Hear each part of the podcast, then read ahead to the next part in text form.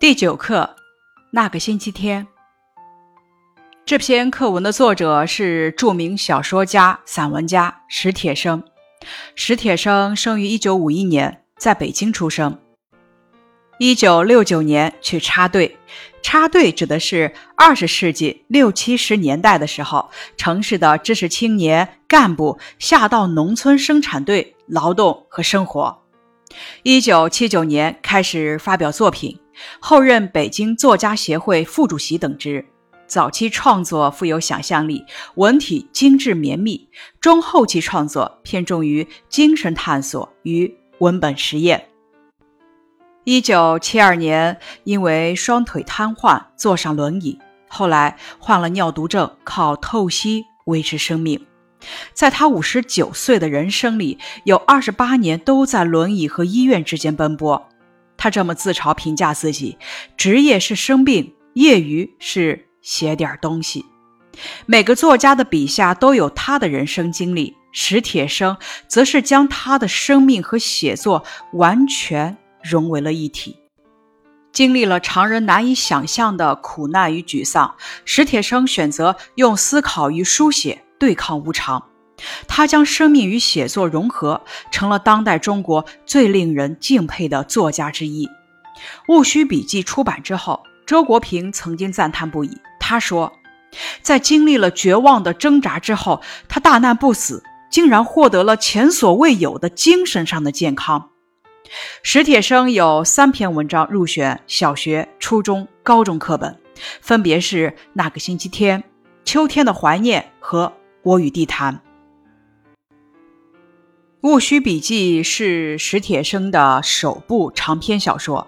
在这部小说中，史铁生通过动物的繁殖、植物的生死、童年经验、革命和背叛等来思考虚无。这部小说行文优美，语言凝练，情感真挚厚重，处处透露出一种对人世沧桑的伤感与领悟。二零一八年，《戊戌笔记》入选改革开放四十年最具影响力小说。咱们接下来学习的那个星期天是这部小说第四章“童年之门”中的一部分。史铁生很喜欢“友谊”这个词，一个原因是他的命是友谊医院救回来的。二十一岁、二十九岁、三十八岁，我三进三出友谊医院，我没死，全靠了友谊。另一个原因是，身边的同学朋友都在帮他写信的、看望的、寄书的、联系医生的，连医院主任都说：“你离死神远着呢，因为你有那么多好朋友。”在史铁生《我的二十一岁》这部著作中有这么一段话：“友谊医院这名字叫得好，同仁、协和、博爱、济慈这样的名字也不错，但……”或稍显冷静，或略显瞻仰，都不如有意听着那么平易近人。也许是我的偏见。最近刷到了一个视频，余华作者讲述让史铁生踢足球比赛的。余华说，他们把史铁生扛上了火车，还在沈阳跟一伙年轻人踢足球赛，让史铁生当守门员。据说这是史铁生生病之后最快乐的事情。史铁生是个体育迷，他在《我的梦想》这篇随笔中提到：第二喜欢足球，第三喜欢文学，第一喜欢田径。虽然腿不能动，但他是个十足的全能体育迷。当时看到这个视频，笑到不行，觉得余华他们真的是一帮损友，但也真的是一帮挚友。他们知道。朋友的需求、梦想和顾忌，但他们把朋友当作正常人，有梦想，带着他去实现，去体验喜欢的乐趣，去感受参与的快乐。有这么一群好友是幸事。下面是名人眼中的史铁生，张海迪这么说：在当下喧嚣浮躁的社会，铁生文学作品中的那份沉静。更显珍贵。他从容地阅读了《生命》这本大书，坚守着自己的文学立场。他的生命痛苦，灵魂却是那么纯净。汪国真这么说：“中国文坛失去了一名巨匠，那个在地毯里玩耍与思索的孩子，将永远活在我们心中。陈村这么评论他：别人用腿走路，丈量大地；他史铁生从腿开始思想，体察心灵。韩少功这么说：他史铁生躺在轮椅上，望着窗外的屋角。少一些流浪而多一些静思，少一些喧誉而多一些自语。他的精神圣战没有民族史的大背景，而是以个体的生命力为路标，孤军深入，默默探测全人类永恒的纯净和辉煌。王安忆这么说：“史铁生是一个很特别的人，有的时候你和他在一起，你会觉得，哎呀，你会觉得他很健康。”觉得他很健全，你不觉得他有什么缺陷？他有一种思想上可以不断激发人的力量。接下来，咱们开始学习那个星期天这篇课文。首先，咱们要了解本次的学习目标。第一点，会写“媚专”等十三个字，会写“明媚”“时光”等词语。第二点。是重点目标，能够了解我心情变化的过程，体会课文对人物的内心、动作、周围环境的细致描写，感受细腻真挚的情感。第三点，也是一个难点目标，要体会作者真实自然的表达情感的方法，比较本课与匆匆在情感表达方式上的异同。本课的人文素养是相互理解、兑现承诺。父母要兑现承诺，不然可能会对孩子造成难以磨灭的伤害。孩子也要正确的表达自己的需求，正确的与家长沟通。文中的母亲答应带我出去玩，但是由于家务繁忙，一次次爽约，难免忽略了孩子的感受。他的无奈令人心酸，他对孩子的爱也令人感动。有些时候，成长就是这样，我们要学会换位思考，理解父母，帮父母做一些力所能及的事，和父母共享快乐时光。本课的语文要素：一、品读感受文中细腻真挚的情感，体会作者真实自然的表达情感的方法；二、比较本课和匆匆情感表达方式上的异同。本课的多音字总结如下：叨组词唠叨叨念，捣组词捣鼓，掏组词掏光掏教。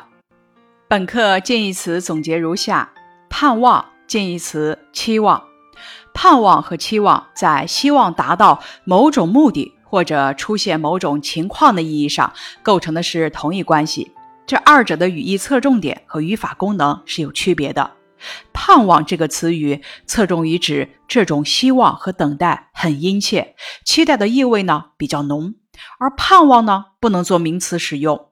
期望侧重于指对未来的事物或者人的前途有所希望和等待，期望可以做名词用。比如不辜负大家的期望。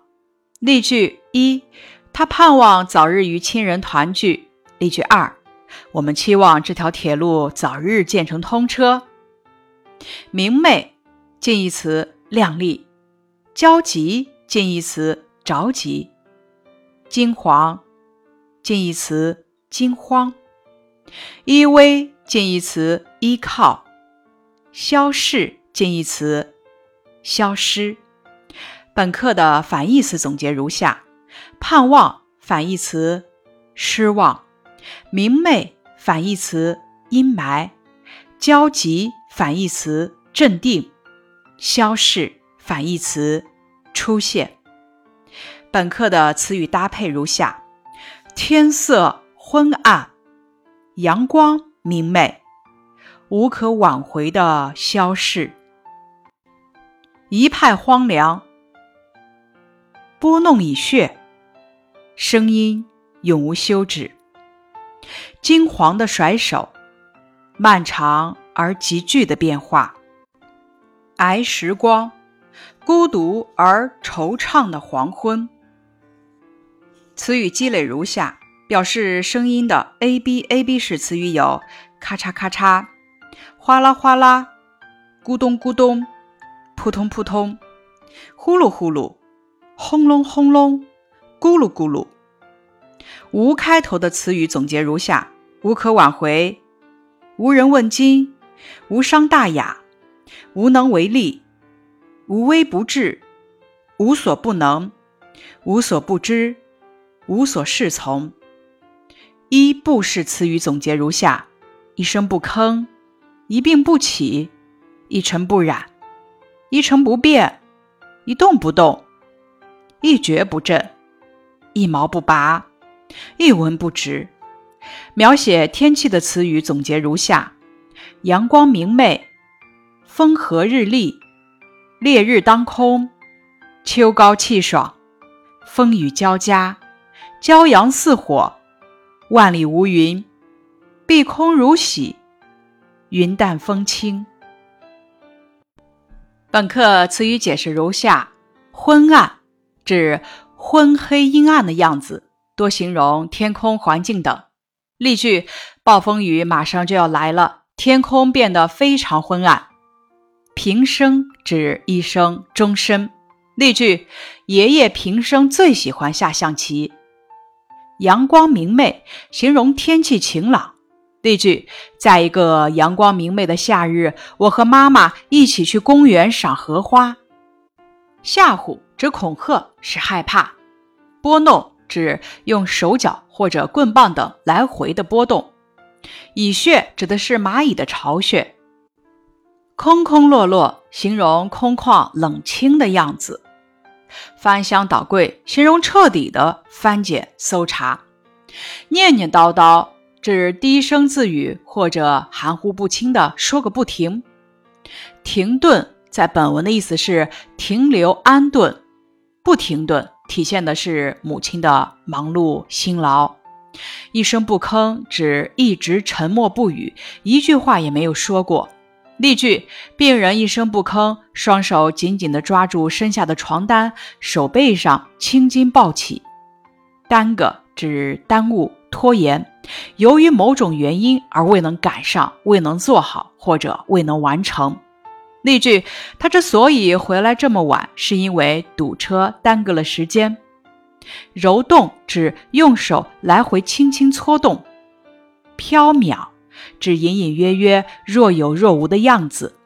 搭配如下：缥缈的希望，缥缈的声音，缥缈的大山。急剧指急速，惆怅指伤感失意。例句：别离之后，他的内心有一些惆怅。咔嚓咔嚓，形容物体断裂等的声音，在文中指的是母亲搓衣服的声音。惊惶指惊慌。例句：经过这场灾难，他变得惊惶不安。依偎指亲热的紧靠着。例句：他安静地依偎在妈妈的怀抱里睡着了。无可挽回，指无法使已成的局面好转或者恢复原状。消逝，指声音、时间等慢慢逝去，不再存在。消逝的近义词是消失，这两者都表示失去了某种东西。区别在于呢，消失这个词语侧重结果，强调永远失去了或者很快失去了。例如，瞬间一颗流星就从夜空中消失了，而“消逝”这个词语呢，侧重过程，指逐渐减少。例如，时间在不知不觉中消逝。最后，咱们来欣赏一下史铁生的《秋天的怀念》。双腿瘫痪后，我的脾气变得暴怒无常。望着望着天上北归的雁阵，我会突然把面前的玻璃砸碎；听着听着李谷一甜美的歌声，我会猛地把手边的东西摔向四周的墙壁。母亲就悄悄地躲出去，在我看不见的地方偷偷地听着我的动静。当一切恢复沉寂，他又悄悄地进来，眼边红红的看着我。听说北海的花都开了，我推着你去走走。他总是这么说，母亲喜欢花，可自从我的腿瘫痪后，她侍弄的那些花都死了。不，我不去！我狠命的捶打这两条可恨的腿，喊着：“我可活什么劲儿？”母亲扑过来抓住我的手，忍住哭声说：“咱娘俩在一块儿，好好活，好好活。”可我却一直都不知道，她的病已经到了那步田地。后来妹妹告诉我，她常常肝疼的整宿整宿。翻来覆去的睡不了觉。那天，我又独自坐在屋里，看着窗外的树叶唰唰啦啦的飘落。母亲进来了，挡在窗前。嗯，北海的菊花开了，我推着你去看看吧。她憔悴的脸上现出央求般的神色。什么时候？你你要是愿意，就明天。她说。我的回答已经让他喜出望外了，好吧，就明天。我说，他高兴的一会儿坐下，一会儿站起，那就赶紧准备准备。哎呀，烦不烦？几步路有什么好准备的？他也笑了，坐在我身边，絮絮叨叨的说着：“看完菊花，咱们就去仿膳。你小时候最爱吃那儿的豌豆黄。”还记得那回我带你去北海吗？你偏说那杨树花是毛毛虫，跑着一脚踩扁一个。他忽然不说了。对于“跑”和“踩”一类的字眼儿，他比我还敏感。他又悄悄地出去了。他出去了，就再也没回来。邻居们。把他抬上车时，他还在大口大口地吐着鲜血。我没想到他已经病成那样，看着三轮车远去，也绝没有想到那竟是永远的诀别。邻居的小伙子背着我去看他的时候，他正艰难地呼吸着，像他那一生艰难的生活。别人告诉我，他昏迷前的最后一句话是：“我那个有病的儿子和我那个还未成年的女儿。”又是秋天，妹妹推我去北海看了菊花，黄色的花淡雅，白色的花高洁，紫红色的花热烈而深沉。泼泼洒洒，秋风中正开的烂漫。我懂得母亲没有说完的话，妹妹也懂。我俩在一块儿要好好活。这篇文章表达的是作者对母亲的深切怀念和愧疚之情。他的母亲身患重病，却忍受着身体和精神的双重痛苦，精心呵护双腿瘫痪的儿子。这至真至纯的母爱，令人动容。关于选文的一些题目：“子欲养而亲不待”，这是多么令人痛彻心扉的事情。文中有些句子直接表达了我的这种痛悔之情，请用横线画出来。答案如下：“子欲养而亲不待”的意思是子女想赡养父母，父母却已离去。文中有些句子直接表达了我的这种痛悔之情，比如第二自然段，可我却一直都不知道他的病已经到了那步田地。第五自然段，我没想到他已经病成那样，看着三轮车远去，也绝没有想到那竟是永远的诀别。第二题，作者主要通过具体事例表达了对母亲的感情。这几件事情分别是：咱们仔细的阅读选文可以知道，作者主要是通过具体事例表达了对母亲的感情。这几件事情分别是：第一自然段写了我发脾气，母亲鼓励我好好活；第二自然段写了我不知道母亲病重。第三自然段写了母亲央求我去北海看菊花，剩下的内容写了出去了就再也没回来，以及他临终前的牵挂。因此，本题答案如下：作者主要是通过具体事例表达了对母亲的感情。这几件事情分别是：一、我发脾气，母亲鼓励我好好活；二、我不知道母亲病重；三、母亲央求我去北海看菊花；四、母亲临终前的牵挂。第三小题，咱们回顾文中的这句话：黄色的花淡雅。白色的花高洁，紫红色的花热烈而深沉，泼泼洒洒，秋风中正开得烂漫。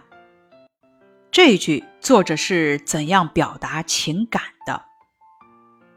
答案是例，照应上文母亲要推我去北海看菊花这一情节，将情感融入景物描写中，表达了对母亲的怀念。